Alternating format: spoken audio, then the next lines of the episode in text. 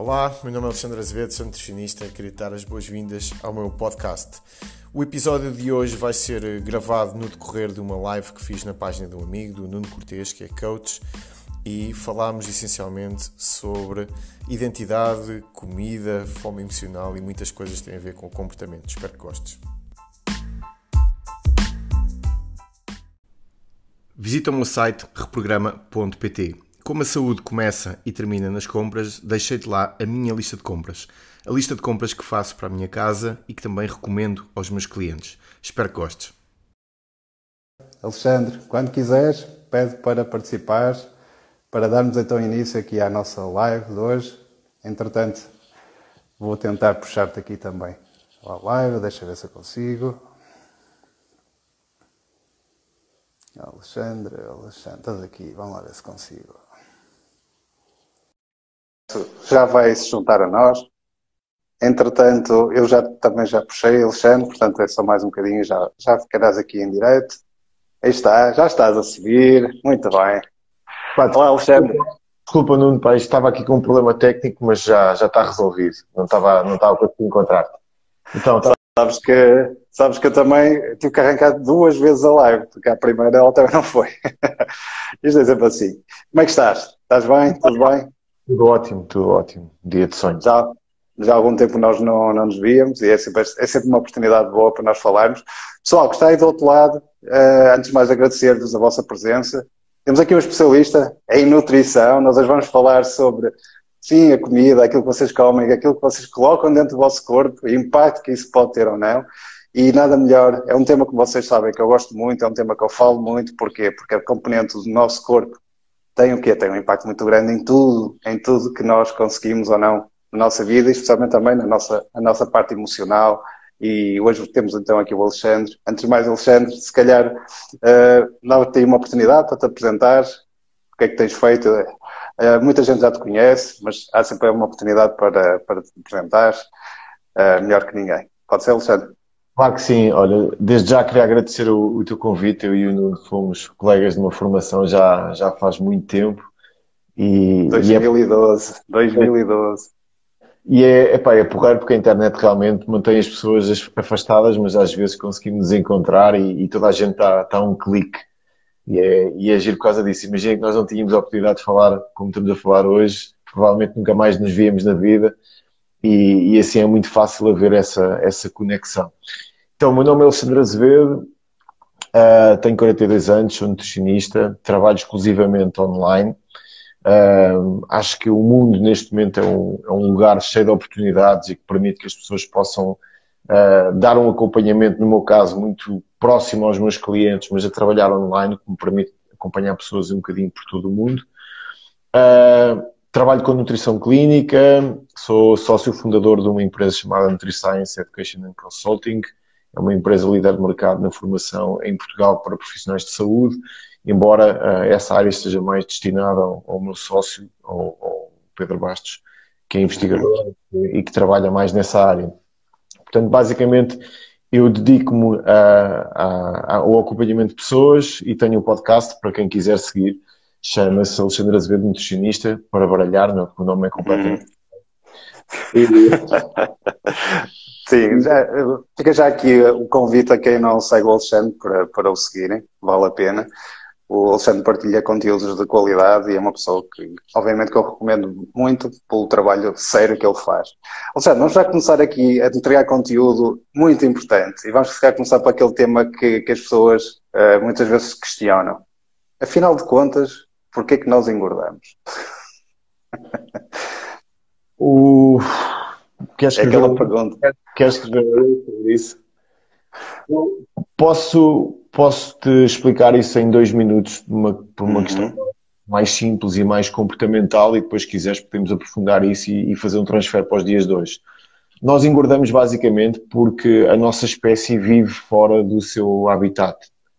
E da mesma forma que um cão, por exemplo, alimentado a ração e sem atividade física engorda, um ser humano com, com, o tipo de alimentação que nós temos e sem os estímulos uh, do ambiente também potencialmente está mais vocacionado para engordar. E quando nós estamos a falar nisso, não falamos exclusivamente de dieta, falamos, por exemplo, de coisas como proteção térmica, atividade física obrigatória para encontrar alimento, uh, tudo aquilo, mesmo próprio, próprios padrões de sono, uh, há, há, muitas coisas que nos afastam daquilo que nós somos, não é? animais pré-históricos com os genes das cavernas e aquilo que nós estamos agora a fazer, que é os dois à conversa com o telemóvel, uh, até provavelmente até perto das 10 e qualquer coisa da noite, uhum, uhum. Uh, fazermos se calhar uma alimentação que nós não caçamos, se calhar a comermos alimentos que nós não conseguimos apanhar da, do chão, e isso obviamente tem implicações uh, na, nossa, na nossa saúde. Então nós engordamos provavelmente por causa disso,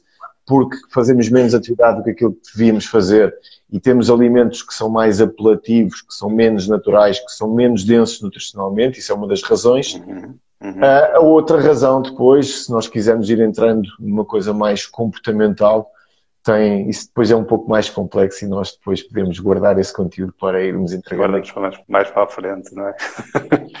Mas afinal, tu, tu tocaste aí num, num aspecto que eu acho que é muito importante, ou seja, nós temos um estilo de vida que, na verdade, fomenta ou, de certa forma, uh, potencia este tipo de, situação que muita gente já está a vivenciar, não é? Excesso de peso.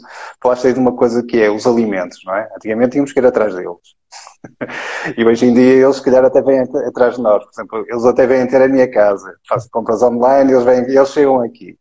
Uh, mas provavelmente os alimentos que nós escolhemos para comer provavelmente não são os mais adequados, não é? Vamos falar um bocadinho sobre alimentos, se calhar. Vamos começar por aí. Há muitas, eu sei que isto é uma conversa que podemos ir por várias vertentes, eh, é uma área que eu gosto muito, é uma área que eu falo muito, mas nada como estás aqui como, como especialista nesta área, que és, para começarmos, se calhar, aqui é, é tentar, de alguma forma, começar a separar isto em, em várias áreas, não é? Falaste aí a questão do sono, que nós sabemos que tem impacto, falaste da questão da alimentação, falaste da questão do estilo de vida, portanto, se, as pessoas serem mais, uh, estarem mais paradas, se calhar, em frente do computador. Para nós começar, se calhar, pela parte alimentar. Qual é para ti o maior erro alimentar que nós cometemos? O maior, Olha, os maiores? Vamos fazer assim, porque eu gosto de pensar que cada vez que eu tenho a oportunidade de falar com, como convidado na página de alguém, pelo menos algumas pessoas que nos estão a ouvir podem viver mais 10 anos por causa daquilo que eu vou dizer. E algumas pessoas provavelmente podem ver os netos que não iriam ver e, e podem, podem, se calhar, ganhar alguma coisa com isso. Então, eu podia chegar aqui agora e começar-te a descrever mecanismos extremamente complicados. Portanto, podia começar a aprofundar um bocadinho a fisiologia, na bioquímica, explicar-te o que é que acontece quando nós dormimos, o que é que acontece na inflamação, o que é que é resistência à insulina. Uhum. Uh, houve um conceito que foi completamente banido da indústria, da, da, da, da, indústria do fitness e da indústria da saúde e que, na minha opinião, é ele que é o maior responsável neste momento pelos problemas que nós temos na nossa sociedade. As pessoas não conseguem entender que quando gastam menos energia do que aquela que estão a comer, engordam, e quando gastam mais energia do que aquela que estão a comer, emagrecem. E isto pode parecer um conceito que é óbvio, mas, mas tu vais perguntar a qualquer pessoa que tu conheces que diz que está a fazer dieta, diz, pergunta só isto.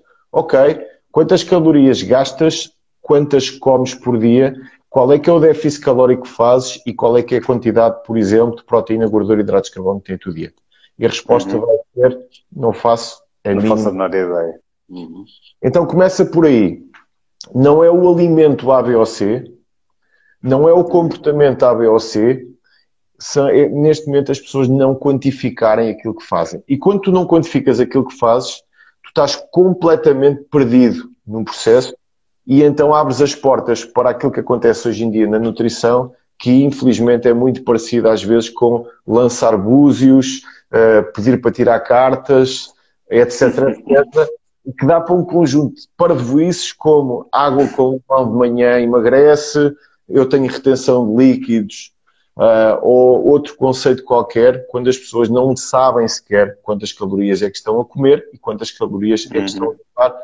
principalmente quando hoje tens tecnologia para fazer uma aproximação de quantas calorias é que queimas e tens aplicações que conseguem rastrear mais ou menos de forma aproximada aquilo que estás a comer. Depois existem aquelas pessoas que, que são os naysayers, naysayers, são as pessoas que tudo está errado, que dizem assim, mas esses relógios não são uh, a coisa mais fidedigna do mundo. Portanto, nós nunca vamos saber ao certo quantas calorias gastamos. E eu gosto sempre de dar esse exemplo. Se tu souberes que o teu salário é entre os 2.000 euros e os 2.300 euros, tu consegues mais ou menos balizar o teu orçamento mensal. Se tu não fizeres puto de ideia quanto é que ganhas por mês, tu não consegues fazer rigorosamente nada, porque não sabes se podes gastar 5 euros numa refeição ou 70.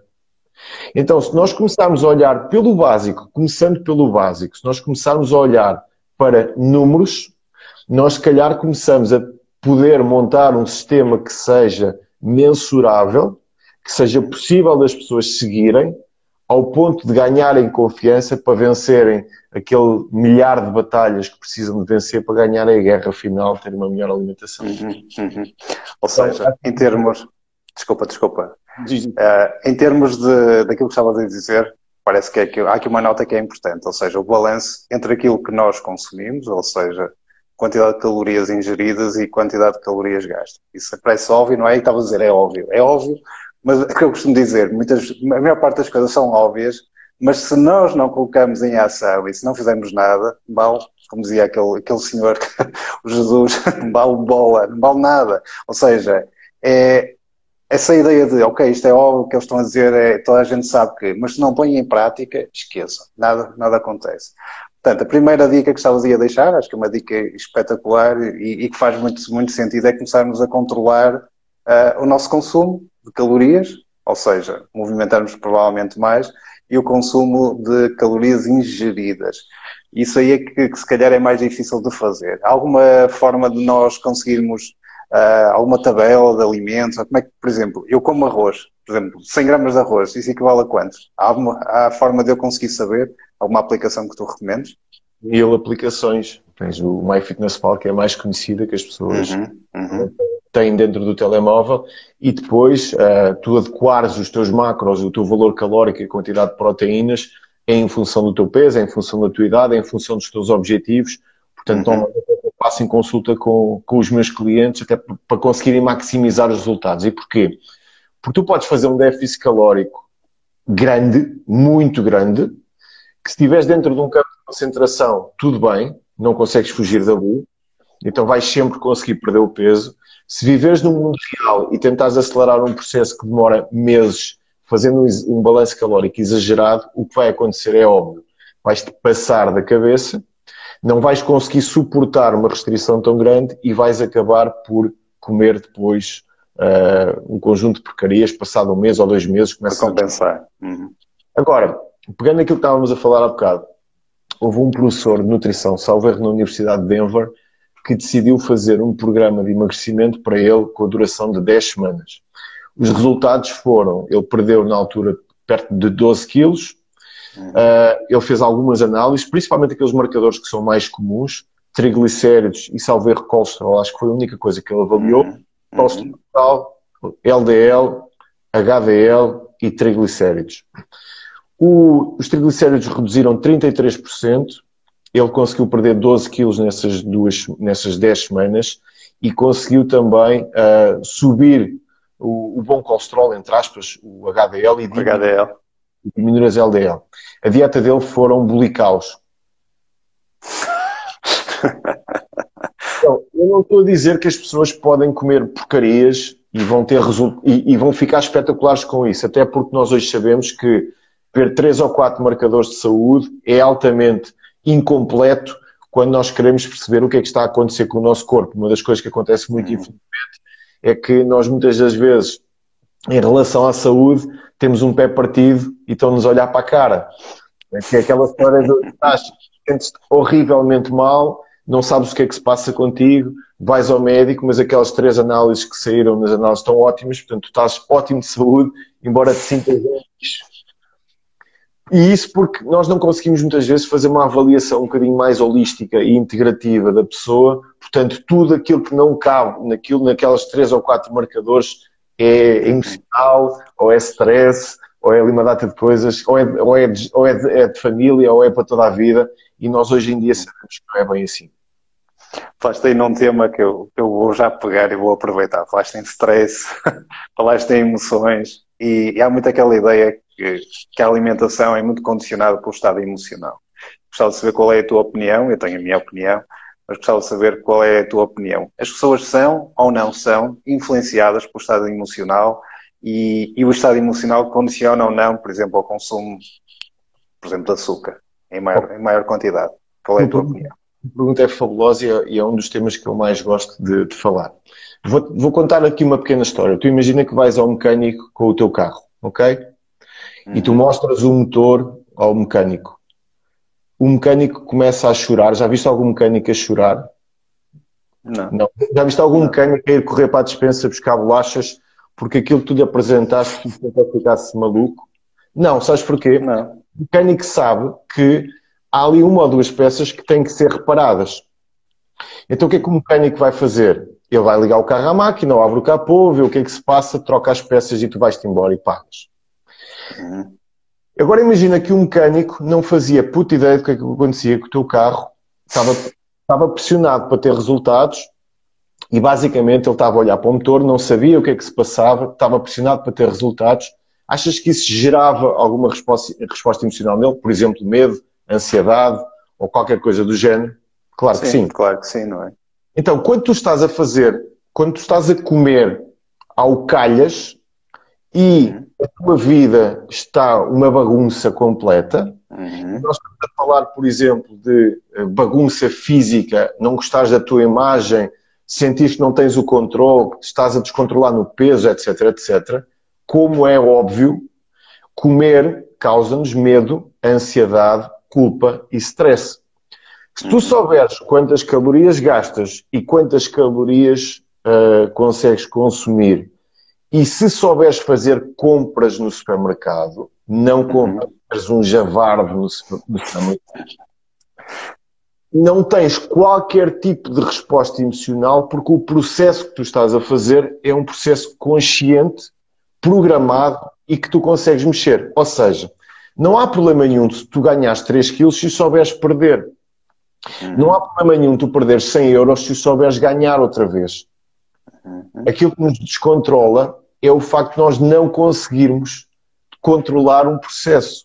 E esse descontrole faz com que a pessoa depois sinta medo, ansiedade, etc, etc. Agora nós não nos podemos esquecer de uma coisa.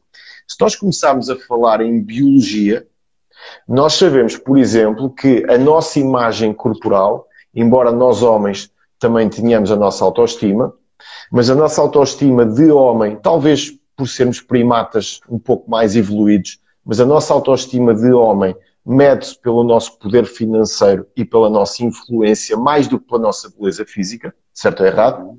Uhum, é verdade.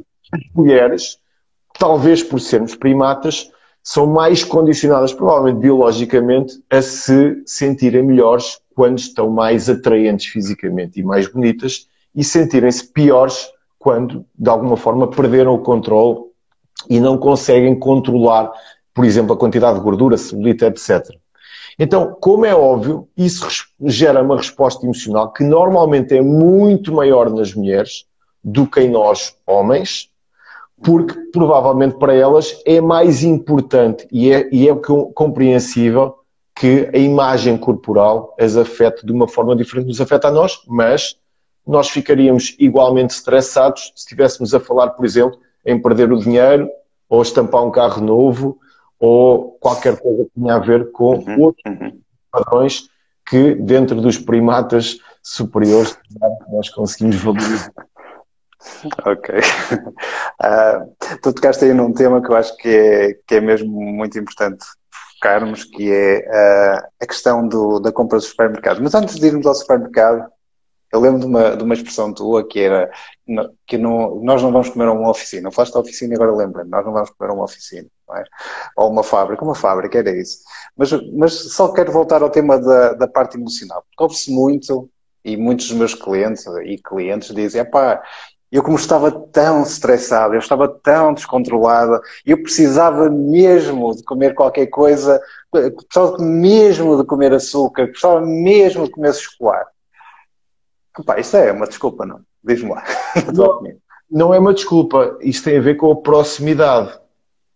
E, e nós falámos sobre isso em off. Se eu tiver chocolates de leite em casa, se eu tiver pão quente em casa, se eu tiver esse tipo de alimentos em casa, eu, se estiver a trabalhar em casa, que é onde eu trabalho, eu passo os dias com ansiedade para comer esse tipo de alimentos, pela sua proximidade.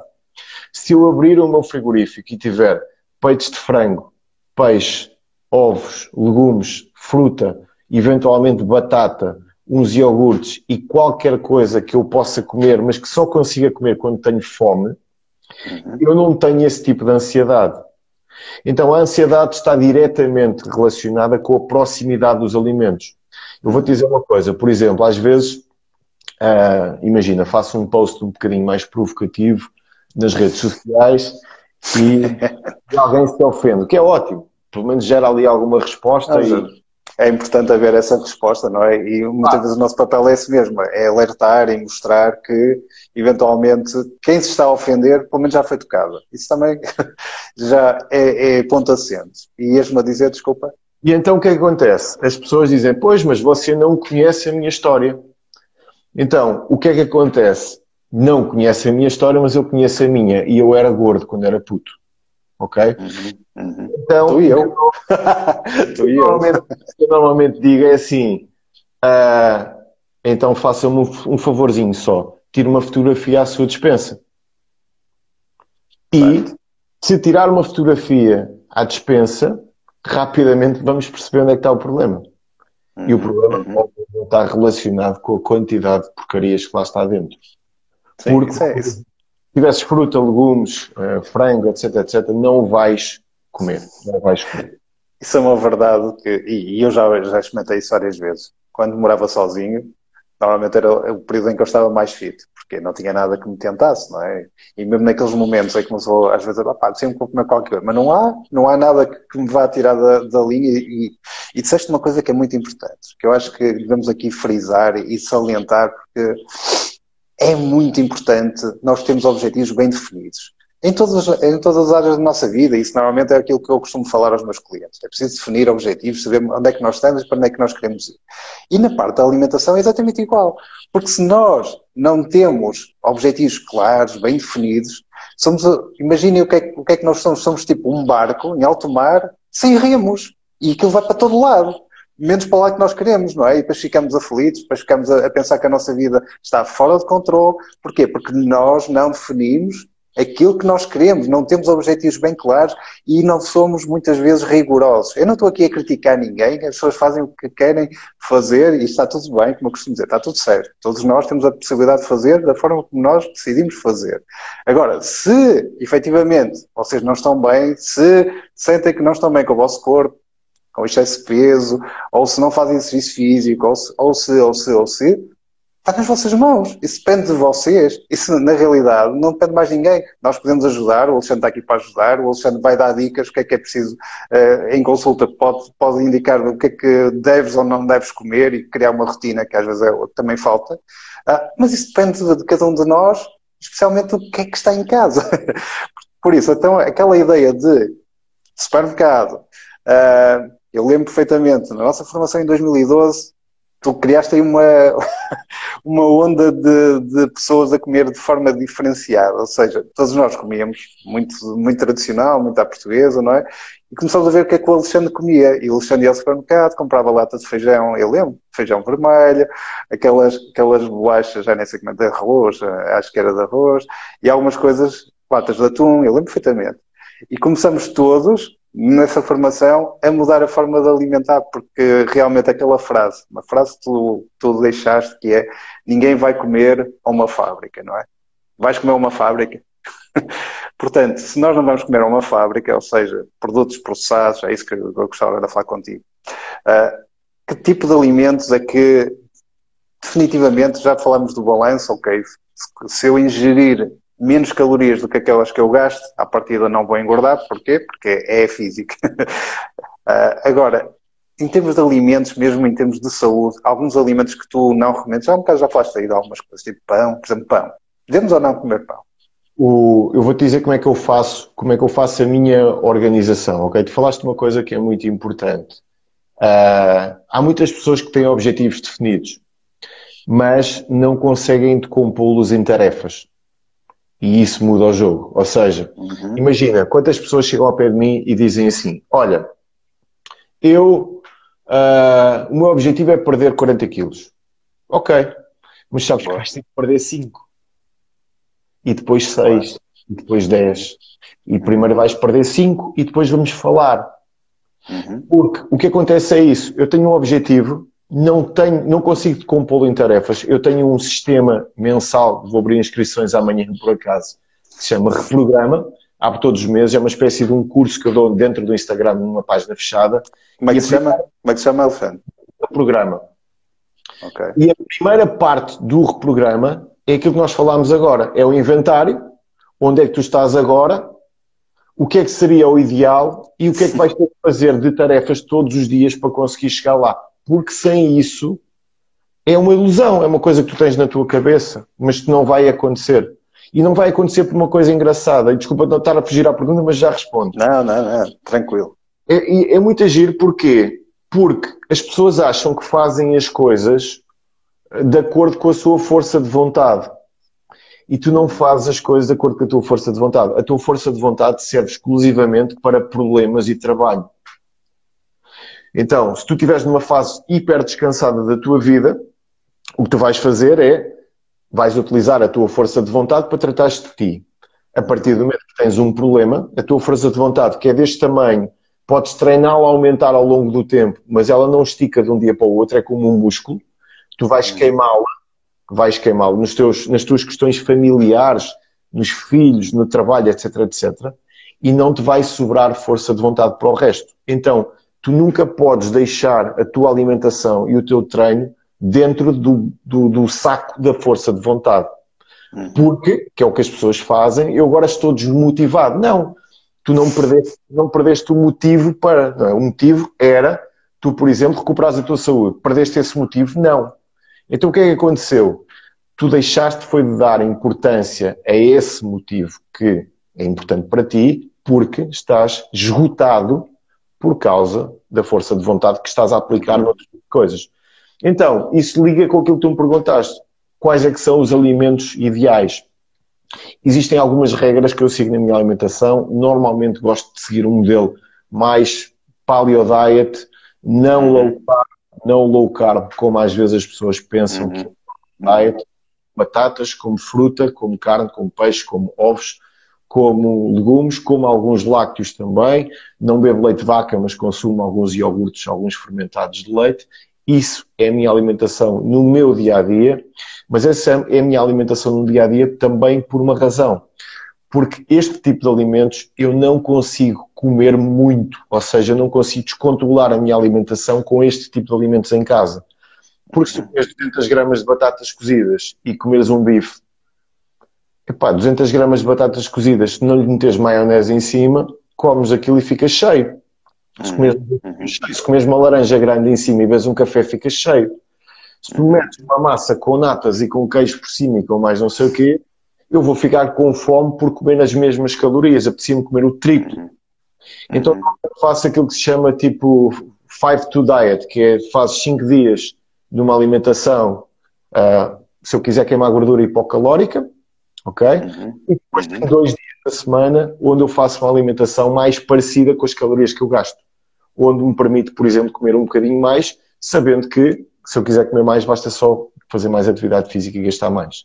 Então, Exatamente não tenho na minha casa porcaria, como sempre porcarias fora de casa, uhum. ok? Portanto, acontece às vezes, é pá, apetece-me pão, ótimo, vou ao Lidl, tem pão quente, compro um pão no Lidl, compro um pacote de manteiga, tenho facas de plástico no carro, como o pão que me apetece no Lidl, vejo quanto é que aquilo pesa no saco, é fácil, meto na aplicação, despacho dois ou três pães se me apetecer, quando eu chegar a casa, não há pão, não há chocolates de leite, não tenho argandados em casa, Epá, não tenho estes alimentos em casa. Porquê? Porque eu sei que a minha força de vontade é sempre canalizada para trabalho e para resolver problemas. Então, se eu estiver em casa, num dia extremamente estressante, onde me surgiu uma questão qualquer que eu não estava à espera que eu vou ter que resolver, mais o audiobook que eu estou a escrever, mais as minhas consultas, mais o reprograma, mais outros projetos que eu tenho, pá, de um momento para o outro, eu esgoto a minha força de vontade e uhum. olho para o lado e vejo um Milka assim a brilhar, não é? A brilhar. E depois eu vou dizer assim, pá, oh, não, nem sabes o que é que me aconteceu, pá. Eu tive um ataque de fome emocional, pá. Uhum. e aquela ansiedade gerou em mim uma fome emocional que eu fui comer. E agora eu digo por experiência, se eu tiver peitos de frango, eu não tenho fome emocional. Eu digo assim, caraças, aprecio-me um ganho da milka. Sejas parvo, pá. Se quiseres, se tiveres fome, vais comer frango. Tens fome para comer frango? Não. Então está quieto. Uhum. E passa. Então, é importante que os alimentos que estejam na nossa casa sejam alimentos que nós, que sejam comida, não é? Que sejam nutritivos, que sejam coisas que nós também gostamos, mas que não sejam coisas que eu me descontrole. Epá, eu, se eu chegar a casa, imagina, nós não estávamos a ter esta reunião aqui, estávamos os dois na conversa. Eu tinha ido à tua casa. Tu abrias um pacote de batatas fritas da Matutana e ias buscar dois copos de vinho. Uhum. Dois pacotes de batatas fritas. Achas que nós não comíamos os pacotes todos? Distraídos, não é? É, é E se não comêssemos, fazíamos um esforço do outro mundo para controlarmos a ingestão desses alimentos. Mas era só uma questão, era uma, era uma situação que nos ia custar. Agora, tu achas que eu aqui a falar contigo vou abrir pacotes de batatas fritas? Eu não tenho isso cá em casa. Olha, eu também não. eu também não. É, mas é, mas é uma, boa, uma boa dica. Ou seja, pessoal, se querem comer mais saudável, é uma questão de controlarmos o que é que temos em casa. Aquilo que o Alexandre estava a dizer acho que é, que é muito importante. Pá, se nós temos alguma necessidade, se queremos comer porcarias, usando a palavra do Alexandre, e nada melhor que, que nem ele sabe, Uh, se queremos comer porcarias, podemos comer fora de casa e pelo menos mantemos as coisas mais controladas dentro da nossa casa. Uh, falaste aí da, da dieta de, da paleo, que é uma das dietas que eu também normalmente até costumo seguir, faço algumas variações, mas há, há aí umas, umas variantes que eu acho que são um bocadinho perigosas e eu gostava de pedir a tua opinião. Que é o pessoal que come muita, mas mesmo muita proteína, acaba por ficar com o corpo mais magro, mas isso é ou não prejudicial para a saúde? Nomeadamente, ouve-se muito falar, e isto é, é um tema que eu leio muito, e ouve-se muito falar, por exemplo, que, que é super uh, perigoso para nível de rins, de fígado, ou seja, tudo que depois o nosso corpo vai ter que processar. Uh, essas dietas, sabes o que é que, sabes, obviamente, o que é que eu estou a falar, não é? Uh, essas dietas à base de proteína, que é, qual é a tua opinião? Epá, dá, dá pano para mangas. Em primeiro lugar, as pessoas muitas vezes falam sobre muitas coisas com um fraco conhecimento de fisiologia. Okay? Uhum. E até 3 gramas de proteína por quilograma de peso, basta consultar em literatura, portanto, basta ir à PubMed e fazer uma pesquisa. Uhum. Portanto, 3 gramas de proteína por quilograma de peso parece que há alguma segurança. Melhor ainda, por exemplo, indivíduos que fazem treino de força ou que têm desporto, ou que fazem bastante desporto e têm mais de uhum. uhum. uhum. 3 gramas de proteína por quilograma de peso quer dizer que um homem com 80 quilos poderia comer no limite dos limites 240 gramas de proteína. 240 gramas, ok. Cada bife tem cerca de 25% de proteína. Portanto, para nós acharmos o valor total de carne, teríamos que multiplicar por 4, quer dizer que aquela pessoa, para chegar àqueles valores, teria que consumir aproximadamente 1 kg de carne por dia. Então, o que é que é muita proteína e quantas pessoas é que conseguem comer 1 kg de carne por dia? Pouquíssimas porque a carne, ao contrário, por exemplo, de uma pizza ou de um pão quente ou de um pacote de batatas fritas, tu não consegues comer muito mais do que aquela dose e depois vais ficar horas satisfeito. Então, nós não nos podemos esquecer que, quando falamos de paleo diet, nós não falamos de uma dieta, nós falamos, por exemplo, de uh, alimentação de os nossos antepassados e que nós temos algumas noções do que é que seria estudando as mais de 220 tribos primitivas que ainda hoje vivem sobre esse sistema alimentar. Então não existe uma dieta pré-histórica, existe uma alimentação natural dos seres humanos que vivem na natureza, que foi o nosso padrão alimentar há 2 milhões e meio de anos até a Revolução Agrícola há 10 mil anos. Uhum, uhum. E quer dizer o quê? Quer dizer que se estiveres perto do Equador, se calhar tens mais frutos tens mais vegetação que podes consumir, mas se viveres em latitudes, na tua tribo, viver em latitudes extremas, como por exemplo os povos do norte, se calhar faz uma alimentação exclusiva de carne uh, ou de proteína e de gordura. E parece que o nosso corpo está muito bem adaptado, quer a comer fruta e vegetais e tubérculos, quer a comer exclusivamente gordura e proteína. O problema aqui vem da sustentabilidade no mundo moderno. E tu podes até achar interessante fazeres, por exemplo, uma dieta cetogénica. Dieta cetogénica não te vai emagrecer mais do que uma dieta com 40 ou 50% de hidratos de carbono. Vai depender do calórico que tens na tua alimentação. Sempre. Uhum. Uhum. Vários tipos de dieta com os nomes que tu lhes quiseres dar, todos eles disfarçam, têm um embrulho, e o embrulho que te oferecem para perder peso chama-se déficit calórico. Ok? Uhum. O problema é que quando fazes uma dieta qualitativa, por exemplo, low carb, em que cortas nos hidratos de carbono e comes exclusivamente proteína, e se escolheres proteínas magras, pior um pouco, é que em vez de fazeres um déficit calórico de 15% ou de 30% no máximo, fazes às vezes um déficit calórico de 60%. E um déficit calórico de 60%, a médio prazo, vai reventar completamente com a tua aderência a uma dieta. Quem quiser saber mais um bocadinho sobre isso, uh, veja na internet uma coisa chamada uh, Starvation, Starvation Study, ou Minnesota Starvation Study, do professor Ansel Keys, feito na década de 40, salvo em 1942, onde eles puseram uh, uns voluntários, homens, que estavam fechados num quartel, 32, salvo erro, a uma dieta de 1500 calorias durante seis meses e depois vejam o que é que aconteceu àqueles homens em relação à composição corporal. Foi, perderam, ficaram tipo prisioneiros, talvez não por causa da questão das calorias, mas porque a alimentação deles também era muito pobre em nutrientes, eles comiam essencialmente pão e massa e, e farinha, que era aquilo que na altura também se consumia mais. Mas para além disso, uh, eles tiveram um déficit calórico bastante acentuado, que em casa é impossível de, de aguentar. Eles, eles, por exemplo, havia relatos que eles assaltavam o lixo à noite para tentarem comer alguma coisa, uhum, uhum. ficar paranoicos com a comida. E o que acontece é isso: é nós tentamos acelerar processos que demoram meses, tentando fazer isso rapidamente com uma dieta da moda que nos faz perder peso rapidamente. Qual é que é, é aqui o grande problema? O problema é que para perderes peso imediatamente, passares fome e fazeres dieta pobre em hidratos de carbono é completamente insuperável eu não te consigo dar a mesma taxa de perda de peso com uma dieta equilibrada com 20% de déficit calórico. E porquê? Uhum. Porque a tua primeira resposta a uma dieta cetogénica, por exemplo, a uma dieta pobre em hidratos de carbono, eu estou a dizer isto, já fiz isso durante 10 anos, portanto, quem, quem quiser ver com teorias, eu fiz teorias todas, e sei a bioquímica que está por trás disso, e sei porque que dão essa explicação bioquímica, quais é que são as enzimas que estão envolvidas no processo e posso-vos dizer que os estudos não, não demonstram que isso seja verdade. Agora, o que acontece é que quando tu fazes uma dieta dita cetogénica, tu perdes normalmente um grama de água por cada grama de glicogênio muscular e hepático que está no teu corpo. Então, o glicogênio é açúcar, é glucose que nós guardamos dentro dos nossos músculos. Para que essa glucose seja estável, precisa de estar ligada à água, e quando cortas nos hidratos de carbono, imediatamente tu desidratas entre 2 a 4 litros de água. O que quer dizer que quando tu olhas para o espelho estás seco, mais seco, quando sobes para a balança tens menos 4 quilos e às vezes as pessoas dizem-te assim, mas eu estive a comer mais, sei lá, 400 calorias do que aquilo que eu normalmente comia. Já viste como é que eu emagreci? Mas as contas depois são porreiras.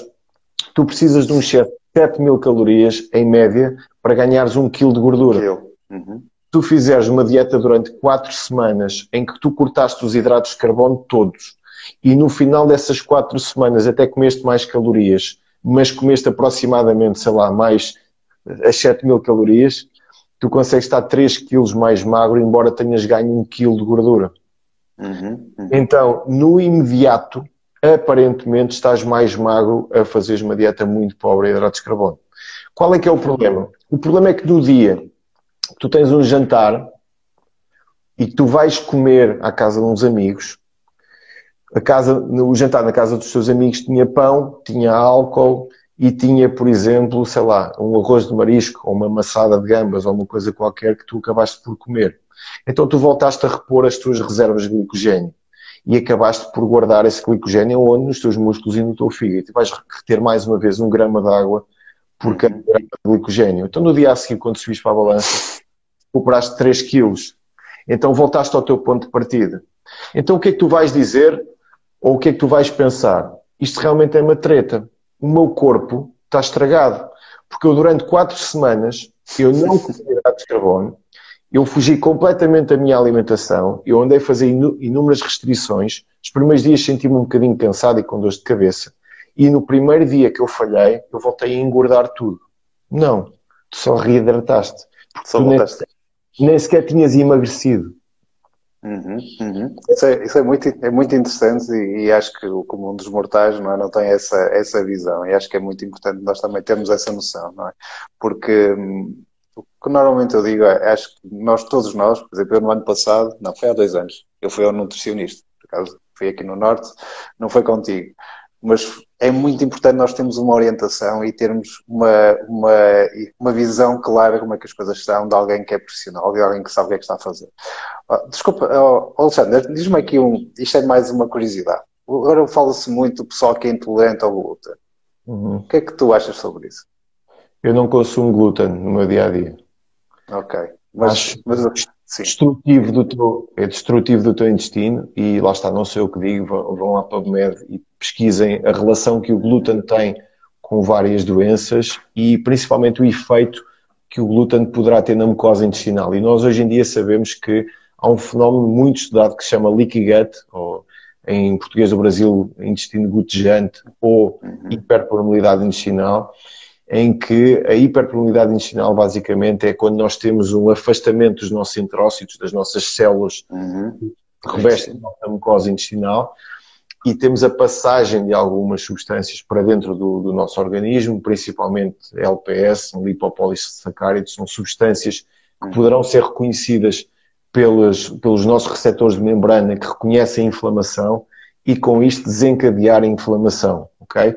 Essa inflamação, essa resposta do nosso organismo a esse alimento pode ter consequências que são várias, dependendo do teu tipo de genética e da tua própria nutrição. Se tiveres déficit de vitamina D, por exemplo, a, a resposta a esses LPS é diferente se tu tiveres uma boa nutrição. Se tiveres, por exemplo, genética para uma doença autoimune, a resposta a esses LPS é diferente. Então há uma frase de um senhor chamado Alessio Fassano, que é principal, a principal pessoa no mundo que estuda os efeitos do glúten no intestino e uh, o aumento da permeabilidade intestinal através do glúten, principalmente através da gliadina, que é uma proteína que se liga aos receptores e que promove uhum. essas, essa quebra dessas tight junctions, desculpem o palavreado.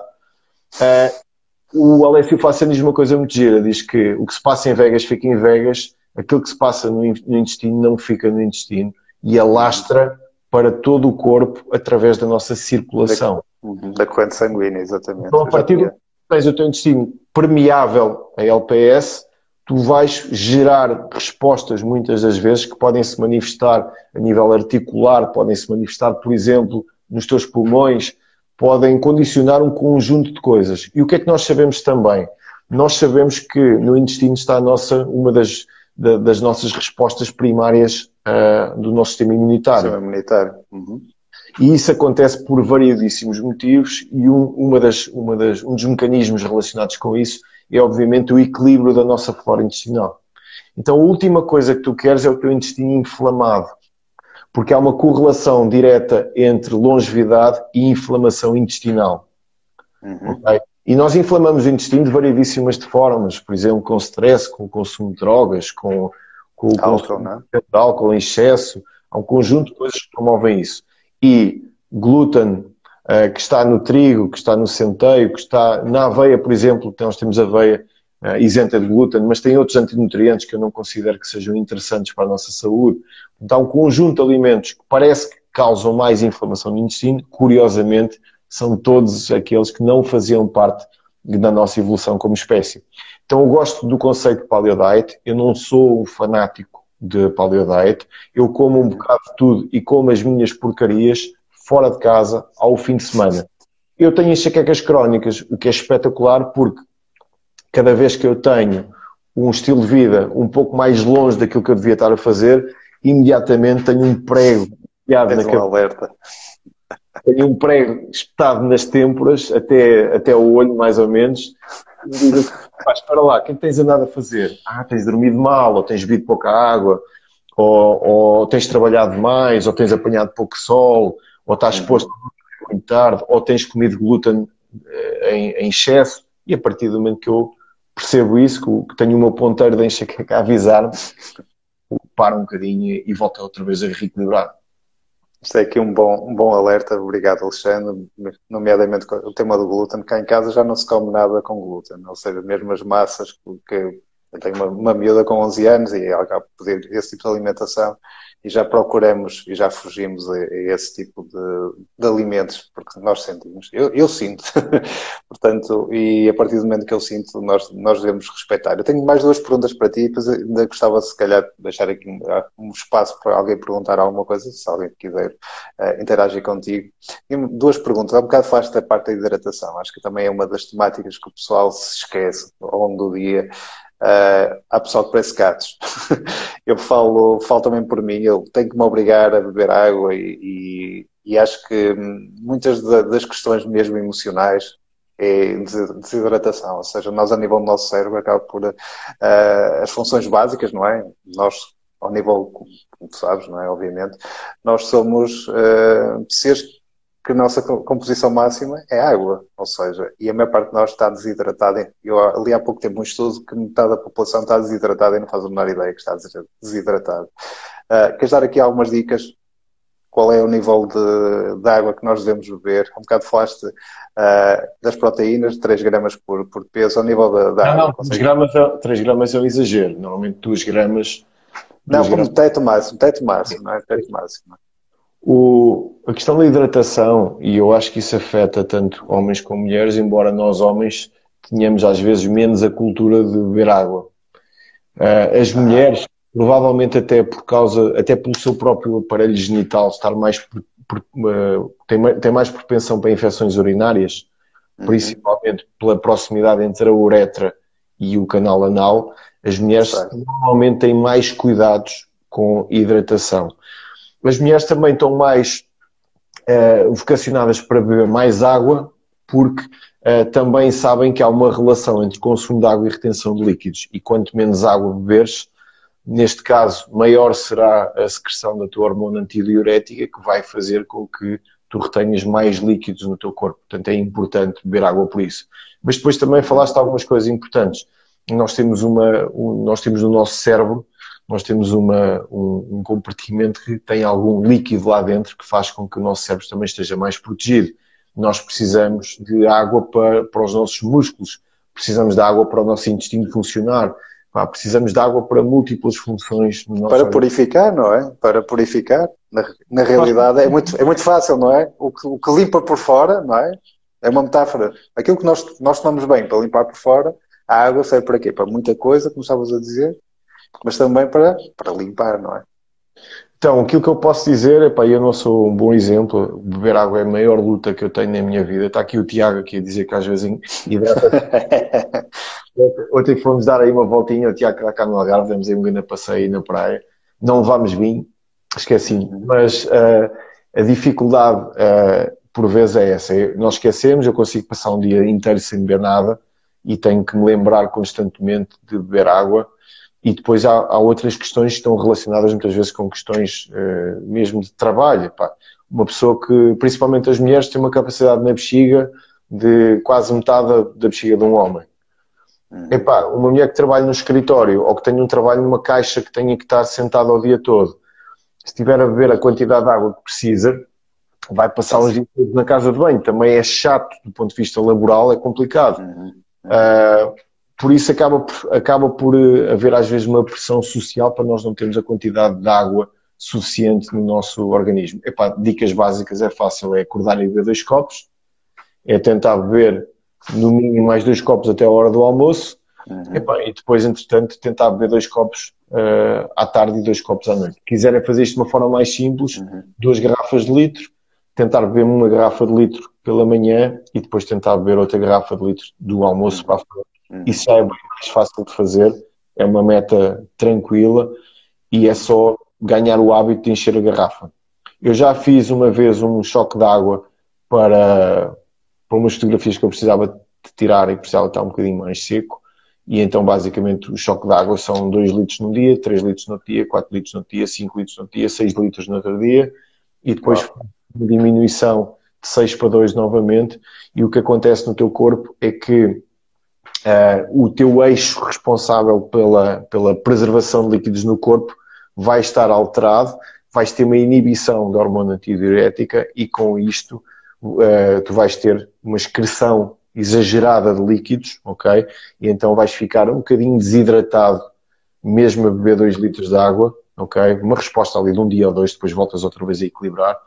E isso utiliza-se, por exemplo, quando alguém precisa de fazer umas fotos em tronco nu, por exemplo, ou para um gajo que faça competição de, de men's physique, ou para uma mulher que faça bikini fitness, ou outro tipo de, competição, para uma modelo ou para um top model que faça uma sessão de fotos, utiliza-se esse tipo de estratégia para dar uma noção de estar um bocadinho mais seco e ter menos, menos água retida no corpo. Isso, e obviamente o low carb que nós falamos há pouco. Uhum. Ok, parece-me, eu normalmente o que é que eu faço? É, tenho, tenho a questão do, de ter sempre. Isto é uma caneca com água, parece uma caneca de chama, não é com água. Uh, bebo quando tenho que ir deitar fora o que está cá dentro, reponho a caneca e assim dessa forma obrigo-me a beber. É uma forma muito simples de nós termos sempre aquele alerta e acho que, que é mesmo isso que nós necessitamos como estavas a dizer, uma, uma garrafa de água ou, ou termos esta rotina, porque lá está, o nosso corpo vai nos obrigar a deitar fora e, e nós podemos voltar a, a testar, não é? Alexandre, uma última pergunta. Relativamente, que é uma das coisas que também costumo observar e as pessoas também muitas vezes falam disso. Pá, eu dormi mal e como dormi mal, pá, tenho uma necessidade de comer porcarias atrás de porcarias. Qual é a tua opinião sobre isto? É muito fácil e, e, vamos sempre para a parte mais comportamental e menos para, para, a parte mais esotérica. Eu acho que é muito importante nós estudarmos, é muito importante uh, que a ciência avance. Acho que há muitas, há, muitas vezes há doutoramentos a mais e andamos a, à procura de determinados mecanismos que depois são largamente superados pela parte comportamental. Quando tu dormes mal, o que acontece é que, de uma forma geral, o teu humor vai estar comprometido vais ter mais dificuldades de concentração, provavelmente mais irritabilidade, uma, uma dificuldade em gerir também o teu stress. Logo vais estar mais suscetível a teres menos força de vontade. Quando dormes uma noite bem dormida, tens mais força de vontade, porque o teu corpo zerou durante a noite, fizeste uma recuperação total, acordaste com energia, acordaste bem disposto, acordaste pronto para o dia. Quando não fazes isso, o que vai acabar é que o que vai acontecer é que tu vais ficar numa situação de carência de alguma forma. E então tens a mesma resposta para a alimentação que terias se tivesse que resolver um problema na escola da miúda, ou se surgisse um problema profissional que tivesses que resolver, ou se batesses com o teu carro. E depois vais ter um consumo tanto maior de porcarias quanto maior a proximidade com os alimentos. Uhum. E há aqui uma coisa importante que é, muitas das vezes nós dizemos assim: eu não consigo ter uma alimentação, eu não consigo fazer boas no, compras no supermercado quando vou às compras com fome. Já deves ter ouvido falar nisso. Uhum, uhum. Eu consigo. Porquê? Epá, eu adoro comer castanhas. Então compro um pacote de castanhas congeladas que, custa, que tem tipo 160 ou 170 calorias por 100. Uhum. Pá, eu gosto de comer gelados do Pingo Doce, é uns gelados fabulosos do Pingo Doce da Pura Vida, passo publicidade, que eles não pagam nada para isso, que tem uhum. 100 calorias, 100 e poucas calorias por cada uh, ah, 100 gramas. Uhum. Pá, uh, eu gosto de comer um bife porreiro, então vou normalmente ao talho e compro um bife porreiro. Compro uma caixa de ovos porque eu gosto de comer um ovo estrelado. Pá, entretanto, passo na fruta e compro umas laranjas com bom aspecto. Ou seja, nós temos 200 ou 300 referências de alimentos, ou 400 ou 500 de, de, referências de alimentos no supermercado. Devemos ter muito mais do que isso. E dentro dessas referências, há coisas que nós adoramos comer que podem encaixar na nossa aspas, higiene alimentar de casa. E há outras coisas que não, e que nós podemos consumir, se calhar, esporadicamente, naquela dinâmica de não comprar para casa. Então, eu, eu, dou, eu, eu gosto de dar sempre esta comparação. Imagina isto. Imagina que tu vais, por exemplo, uh, jantar fora. Vamos os dois jantar fora, ok? E as pessoas dizem, ah, eu, eu, eu, eu não consigo resistir ao alimentar A, B ou C porque eu gosto. Isso acontece muito. É? Eu não consigo resistir a isto gosto. Uhum. Okay? Quando nós vamos jantar fora, tu vais abrir a carta, imagina, escolhe o teu prato, vai. Imagina estamos a escolher, o que é que tu escolheste? Se calhar um bife de atum. agora. bife então, de atum com. Pode ser. Bife de atum com, com legumes e pá, batata de amor, pode ser. Ok, espetacular. Olha, eu vou escolher polvo alagareiro com os legumes é batatas de amor. Tu achas que eu te vou pedir para comer o teu bife de atum? Não. Sabes porquê?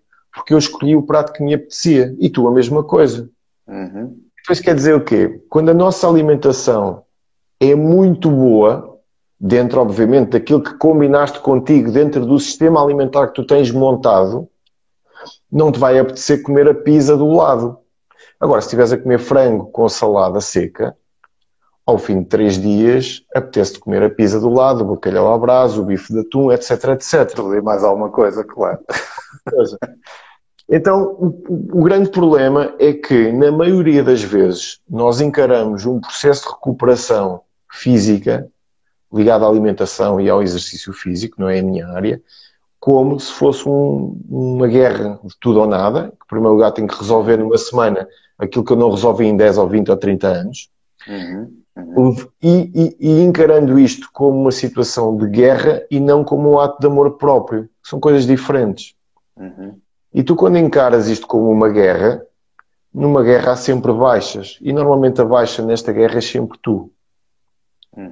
E depois tens um problema, que é, tendencialmente, nós somos muito congruentes com aquilo que, com aquilo que nós acreditamos que é o que é a realidade à nossa volta.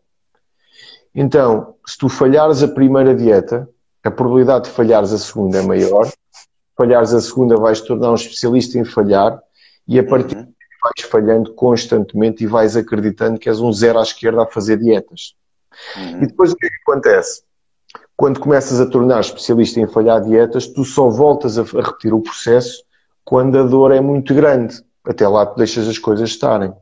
Só que nós temos a capacidade de ir expandindo a nossa resistência à dor à medida que o tempo vai passando e as nossas crenças em relação a nós, a nós próprios vão ficando mais diminuídas.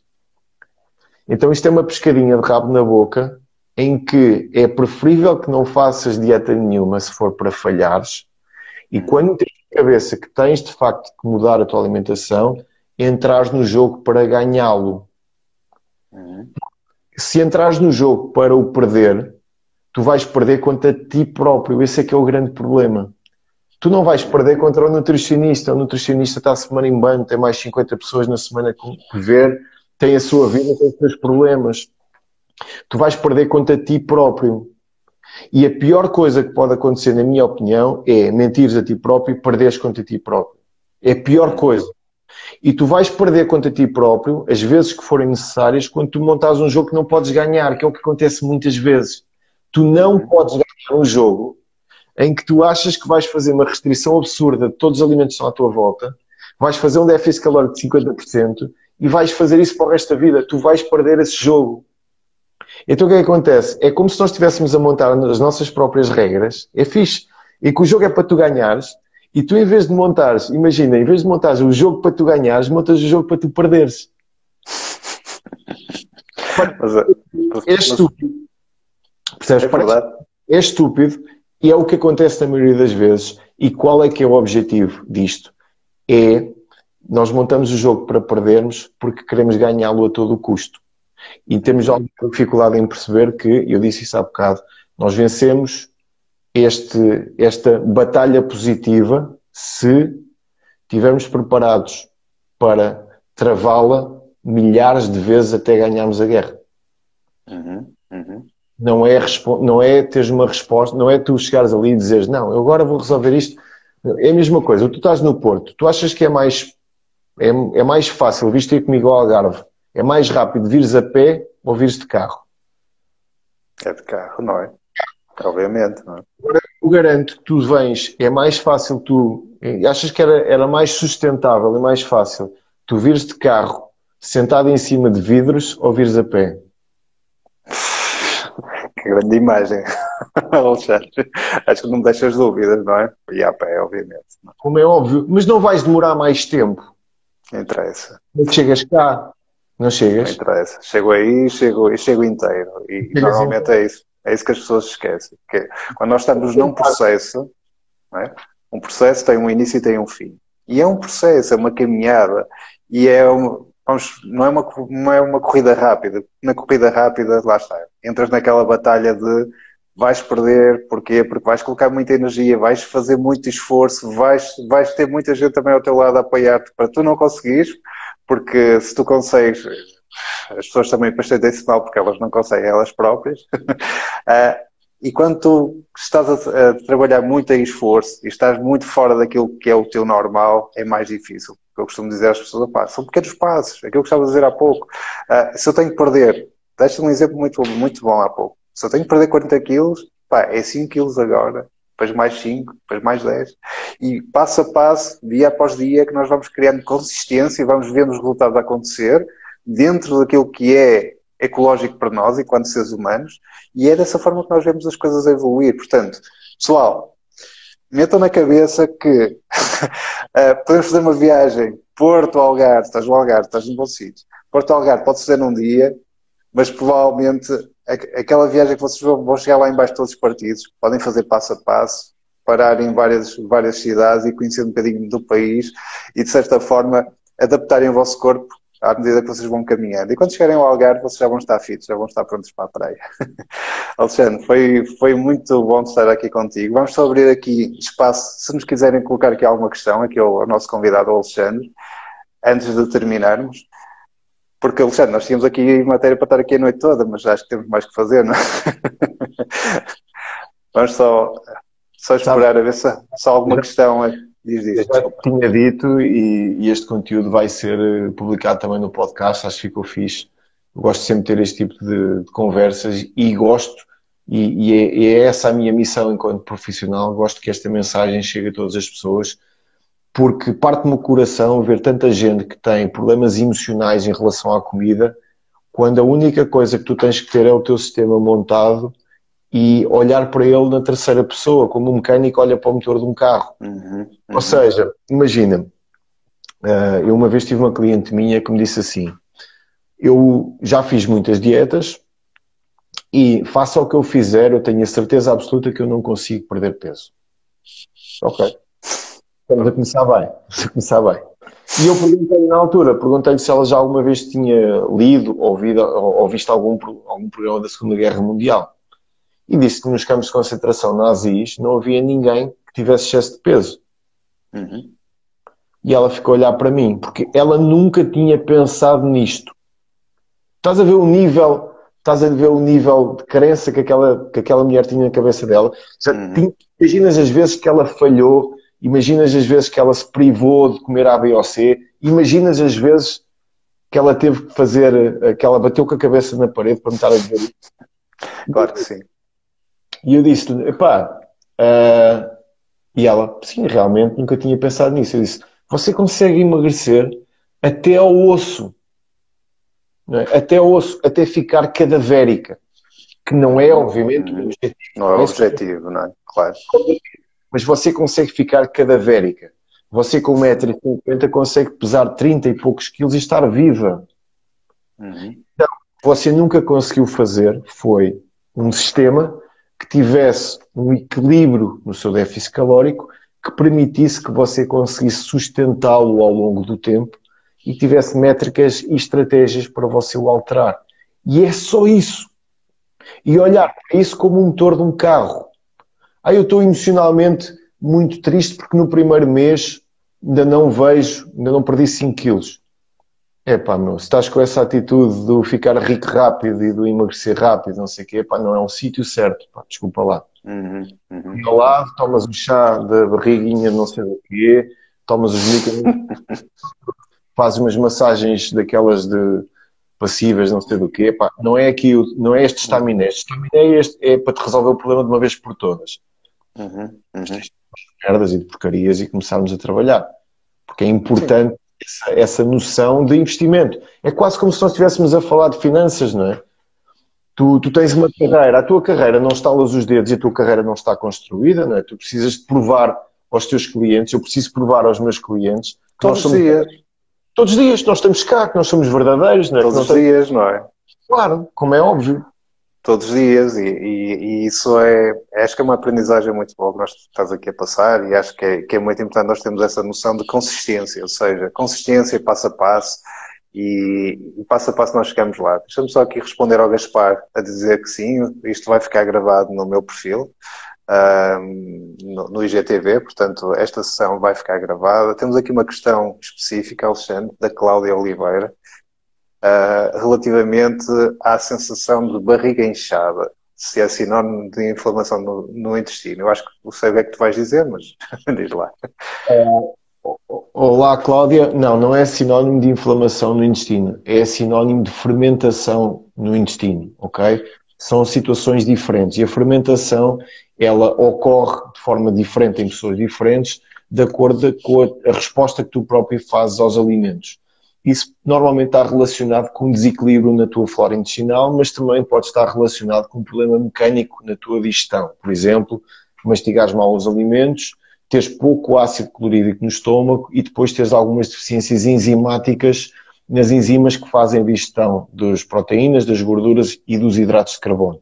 Pode acontecer também por consumires alguns, alguns açúcares que são de difícil absorção pelo organismo, principalmente alguns adoçantes, e esses adoçantes serem fermentados por algumas bactérias do teu intestino e essa fermentação depois provoca-te essa sensação de inchaço. Então essa fermentação acontece por consumo de adoçantes, consumo de farinha, consumo de açúcar, porque esse tipo de substâncias são substrato para que essas bactérias comam e depois, através da sua metabolização, elas próprias geram gás no teu intestino e dão-te essa sensação de barriga inchada. Então é mais ou menos por aí. Uhum. A inflamação causada pelo glúten nem sempre tens sensação de barriga inchada, às vezes tens uh, processos inflamatórios assintomáticos, as pessoas que notam inflamação e que têm dor e que têm pontadas são pessoas que depois têm uma, uma intolerância ao glúten muito mais severa, não só com a sua manifestação mais agressiva, que é a doença celíaca, mas também pessoas que têm uh, síndrome do colo irritável e que têm depois uma, uma reação a algumas proteínas também e alguns açúcares. Ok, muito, muito bem, muito bem, Alexandre. Olha, Alexandre, uma vez mais quero-te agradecer então, olha, a tua presença, acho que foi aqui um contributo muito, muito bom para aquilo que nós queremos fazer, não é? Que é ajudar as pessoas a viverem vidas melhores, mais, mais alinhadas com aquilo que elas querem e com mais saúde. E, e, na verdade o teu contributo aqui foi espetacular. Gostei muito de, de, estar aqui contigo. Os nossos, as pessoas que nos seguiram acho que também ficaram com bastante conteúdo e bastantes dicas para repensarem de certa forma o que é que podem, o que é que podem fazer. Olha, está aqui a surgir mais perguntas. Espera lá, espera lá, que não nos estou a deixar. Espera aí. Sintomas de desidratação da Gabriela. Olá, Gabriela. Minha, foi minha aluna de PNL. Sintomas de desidratação. O mais, o mais óbvio, além da, obviamente, da boca seca, é dor de cabeça. Portanto, okay. Okay. dor de cabeça é uma coisa bastante comum. Se vocês quiserem, por exemplo, falar um bocadinho sobre isso, quando nós temos uma ressaca pelo consumo excessivo de álcool, normalmente o que, o que está a acontecer é que nós temos um processo de desidratação associado depois a uma hipoglicemia. A hipoglicemia acontece porquê? Porque quando nós estamos a consumir álcool, nós precisamos do nosso fígado para desintoxicar. O álcool é uma prioridade para o nosso organismo e como nós estamos a dormir, normalmente a ressaca vem durante o sono, nós não estamos a comer, nós precisamos das nossas reservas para gerarmos energia durante a noite, ok? Nós precisamos de normalmente fazer uma coisa chamada neoglicogênese. Então o que é que acontece? Quando nós estamos a beber álcool, nós inibimos a neoglicogênese, o nosso açúcar que deveria estar estável pela ausência de comida, é uma coisa que é importante as pessoas perceberem, nós não precisamos estar sempre a comer, nem de comer duas em duas horas para estarmos vivos, não é? Já tínhamos ido esta para melhorar há muito tempo, podemos passar duas horas e estamos bem.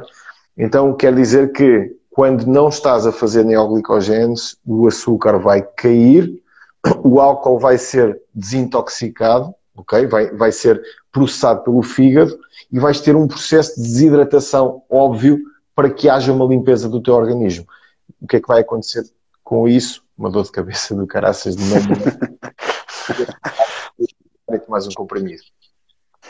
Ok. Alexandre, só mais uma pergunta aqui para nós terminarmos, que que é da Joana, Joana Axisto, se é assim, desculpa lá Joana se não é assim.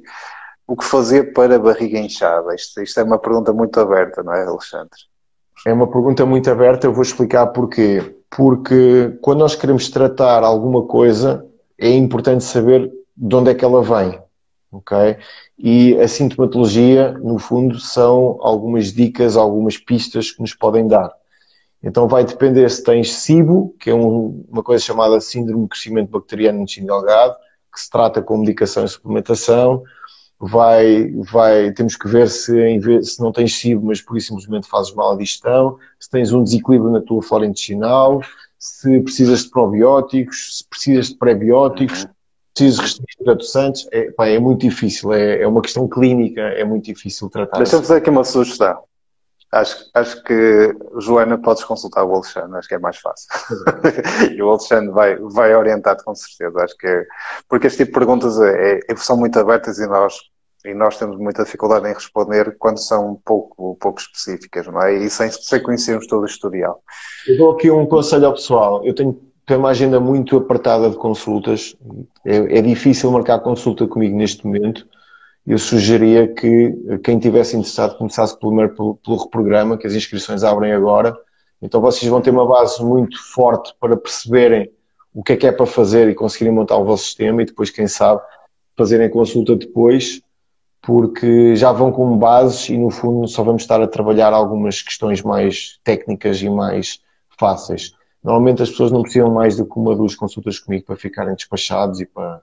Uhum conseguirem e, poder, e poderem se orientar melhor, não é? Uh, portanto, quem não, quem não te segue ainda, provavelmente já tem essa informação no teu perfil do Instagram, não é?